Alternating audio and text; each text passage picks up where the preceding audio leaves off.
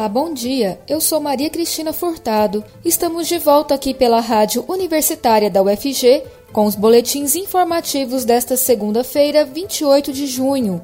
O ouvinte da Rádio Universitária acompanha durante todo o dia informações sobre a Universidade Federal de Goiás, Goiânia, Goiás, Brasil e o mundo. Ouça a Rádio Universitária pelos 870 AM, pelo site radio.fg.br e pelo aplicativo MinUFG.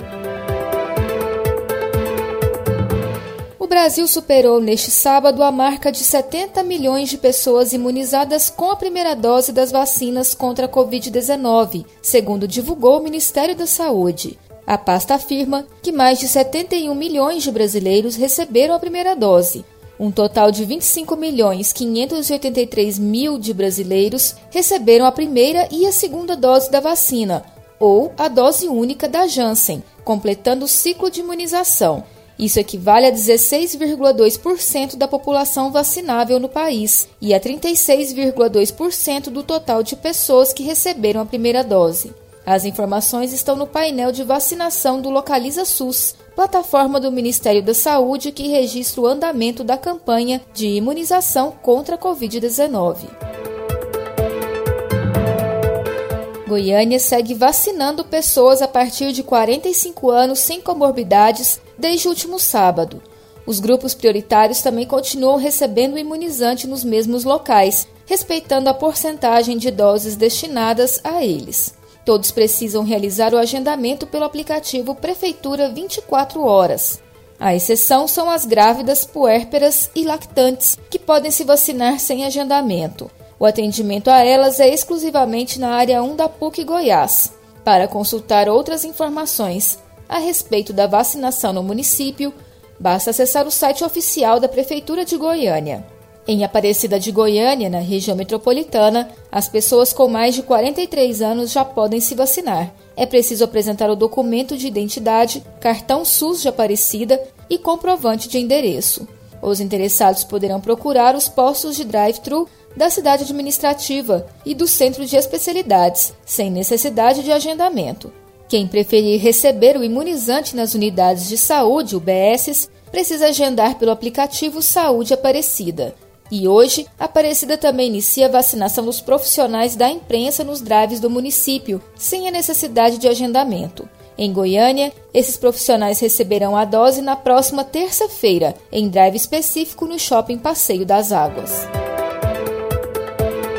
Países que vinham relaxando as medidas de prevenção ao coronavírus voltaram atrás neste fim de semana, com o avanço dos casos de Covid-19 atribuídos à variante Delta, identificada pela sigla B1617. Essa variante do coronavírus SARS-CoV-2, descoberta primeiro na Índia, tem se mostrado mais transmissível do que as demais cepas. Isso significa que uma pessoa infectada potencialmente espalha o vírus para mais pessoas. O Brasil registra uma morte confirmada de uma paciente que contraiu a variante Delta.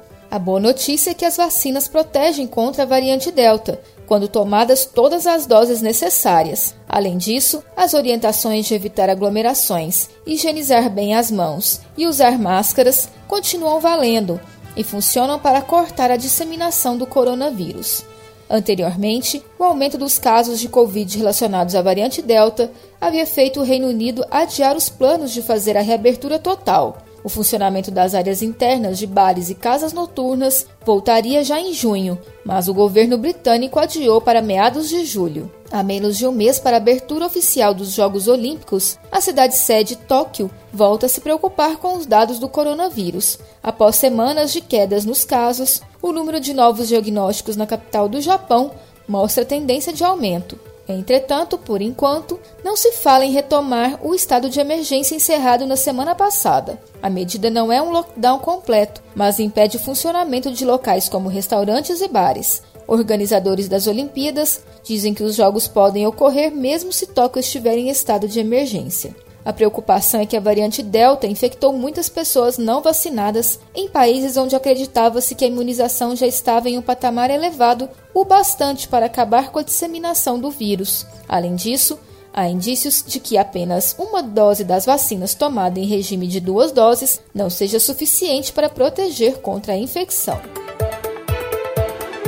Todos os principais reservatórios de hidrelétricas em Goiás estão com o volume útil atual menor que 50%. Um deles está com 9,43% da capacidade. Com o retorno de chuvas substanciais previsto apenas para novembro, a tendência é que o cenário se agrave ainda mais nos próximos meses. A situação pode resultar em racionamentos em 2022. Apesar de a quantidade de chuvas ter influência direta no volume dos reservatórios, especialistas apontam que a diminuição no acúmulo dos depósitos hídricos também se deve a outros fatores ligados principalmente à gestão pública. Isso porque o período de seca faz parte da dinâmica do cerrado e a meteorologia consegue fazer um prospecto sobre a precipitação anual.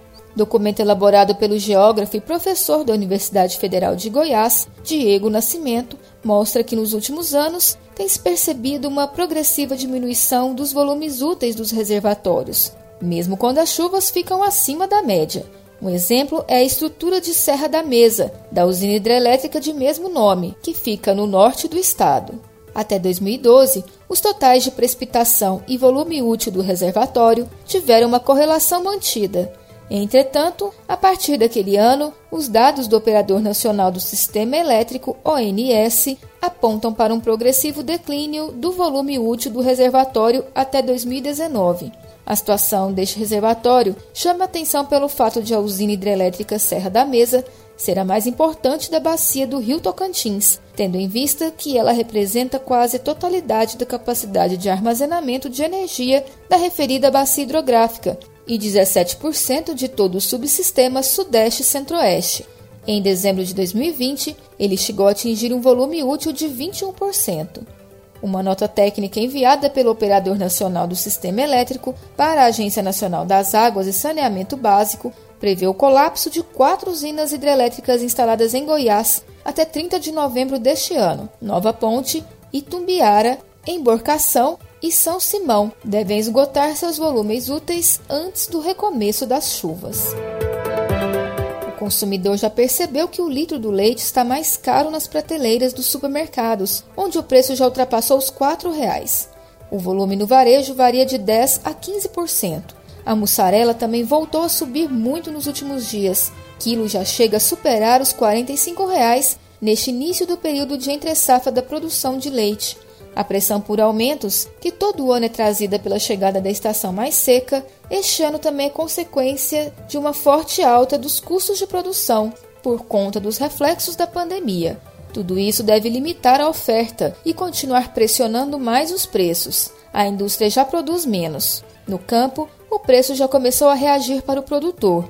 O presidente da Comissão de Pecuária Leiteira da Federação da Agricultura do Estado, FAEG, Vinícius Correia de Oliveira, informa que o preço do leite comercializado em maio já seria pago agora com um reajuste de 15 a 25 centavos por litro. Hoje, o preço pago aos produtores de leite varia de R$ 2 a R$ 2,50, dependendo da localização da propriedade, do volume entregue e da qualidade do produto.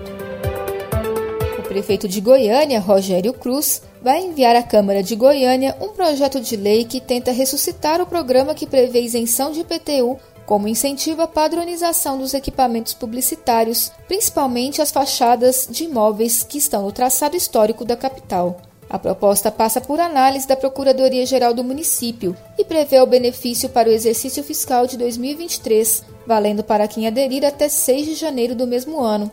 No caso do proprietário que pintar e reformar a fachada, o incentivo também valerá para 2024, se o texto for convertido em lei. A versão vigente do programa foi sancionada no início de 2020 e vale para quem fez as adequações até 3 de janeiro deste ano. O show de abertura da temporada 2021 do projeto Música no Campus será com o cantor Chico César, no dia 29 de junho, amanhã, terça-feira, às 9h30 da noite. Em 2020, o projeto foi interrompido devido à crise sanitária mundial provocada pela Covid-19. Agora, o cantor paraibano retorna ao projeto depois de nove anos em novo formato, com transmissão simultânea pelo canal da UFG Oficial no YouTube, pela TV UFG e pela rádio universitária. Nessa transmissão, gravada especialmente para o Música no Campus, diretamente da França, Chico César rememora sua carreira com composições autorais que já se tornaram clássicos da música popular brasileira, como Mama África, A Primeira Vista, Onde Estará o Meu Amor, Deus Me Proteja, entre outros sucessos. Durante a pandemia, Chico César e Zé Cabaleiro compuseram uma série de músicas que serão lançadas em breve, porém dois singles já foram divulgados, Lovers e Respira. O projeto Música no Campus, nesta última década, realizou 40 shows, levando ao Centro de Cultura e Eventos cerca de 130 mil pessoas, com média de 3.250 pessoas por show. Boletim informativo da Rádio Universitária volta logo mais às 3 horas. Fique ligado na programação pelos 870 AM, pelo site radio.fg.br e pelo aplicativo MinUFG. A Rádio Universitária também está nas redes sociais. Siga a rádio no Instagram e no Facebook. E não deixe de conferir os informativos em formato de podcast pelas redes sociais e nas principais plataformas digitais de áudio. E se puder, fique em casa. Maria Cristina Furtado para a Rádio Universitária.